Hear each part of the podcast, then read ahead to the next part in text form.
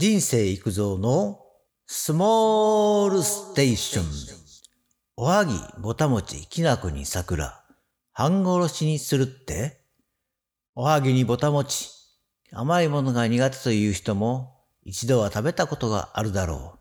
春、秋のお彼岸の頃には食べる人も多いはずです。おはぎとも言うけど、ぼたもちとも言うよね。春夏秋冬で呼び名も変わるとも言われるし、地域によっても変わるようです。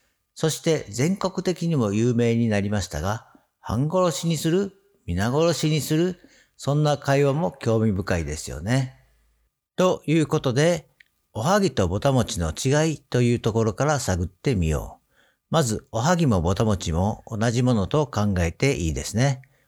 もち米とうるち米を混ぜたものや、もち米だけで作るものもあります。私が思うには、もち米だけだと原価的にも高くつくし、もち菓子や団子のようになってしまう。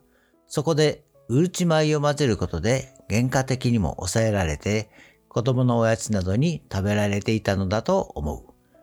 小豆も砂糖も貴重であり、なかなか庶民の食べ物でなかったから、砂糖が入っていない塩味のぼたもちの時代もあったそうです。呼び名については、基本的に春のお彼岸はぼたもちで、秋のお彼岸はおはぎ。ぼたもちはボタンの花に似せているとも言われているし、ボタン餅とも書きますよね。おはぎは、萩の花が咲いている様子でまさに秋。オンはぎでおはぎですね。その他に、もち米を主としたものがぼたもちで、うるち米を主としたものがおはぎとも言われています。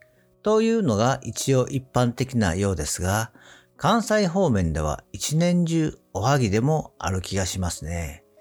季節では春がぼたもち、夏は夜船、秋はおはぎ、冬は北窓とか言われているようだけど、きっと和菓子専門店に行けばおしゃれにネーミングされていると思います。スーパーなどではおはぎかぼたもちで統一されていますね。ちなみに小豆は邪気を払う効果があると信じられていたから、先祖供養であるお彼岸に食べられるようになったとも言われている。次に、半殺しのおはぎとはどのようなものか。簡単に言うと、米を蒸したり炊いた後丸めるのだが、その時米を半分潰すところから半殺しですね。米を完全に潰してしまえば皆殺しとなります。これは徳島県中町の郷土料理とも言われています。次に、おはぎぼたもちは結構奥が深い。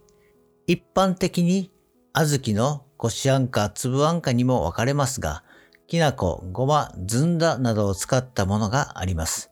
桜餅などもおはぎと考えていいでしょうね。季節的に桜ですから春のぼたもちですよね。風味も見た目もまさに旬のぼたもちと言えます。スーパーでも手軽に買えますが、もち米やうるち米を蒸したり炊いたりは家庭でもさほど難しくありません。良い電化製品もありますからね。その後の作業がやはり一手間二手間が重要になります。米を潰す作業、あんを作るとなるとこれまた大仕事。既製品のあんを使うとしても丸める作業や味付け、そして重要なひ塩加減。手に塩水などをつけるという人もいますが、この加減は何度か経験しないと難しいポイントでもあります。ただ、家庭だと、あんの甘さや米の潰し加減、あんこで包むのか、米であんこを包むのかなど、好きなようにできるところでは楽しい部分でもあります。時間がある人はぜひ挑戦しましょう。そうは言っても、やはり時間もないし、正直既製品でも結構美味しいし、手間や原価を考えると、既製品を買った方が安くつく場合もありますね。最近のスーパーのおはぎも馬鹿にできないですよ。最後にまとめ。おはぎ、ぼたもちは米を使っているけど、やはりスイーツ、和菓子ですかね。私が気になるのは、スーパーではお弁当の横とかお惣菜売り場にも並んでいます。もちろん和菓子コーナーにも並べてあるし、不思議なカテゴリーです。食べれば少し甘いですが、正月には餅を食べるし、お彼岸ぐらいは夕食に白米代わりにおはぎぼた餅でもいいと思います。結構お腹は膨れると思いますよ。今日はここまで。バイバイ。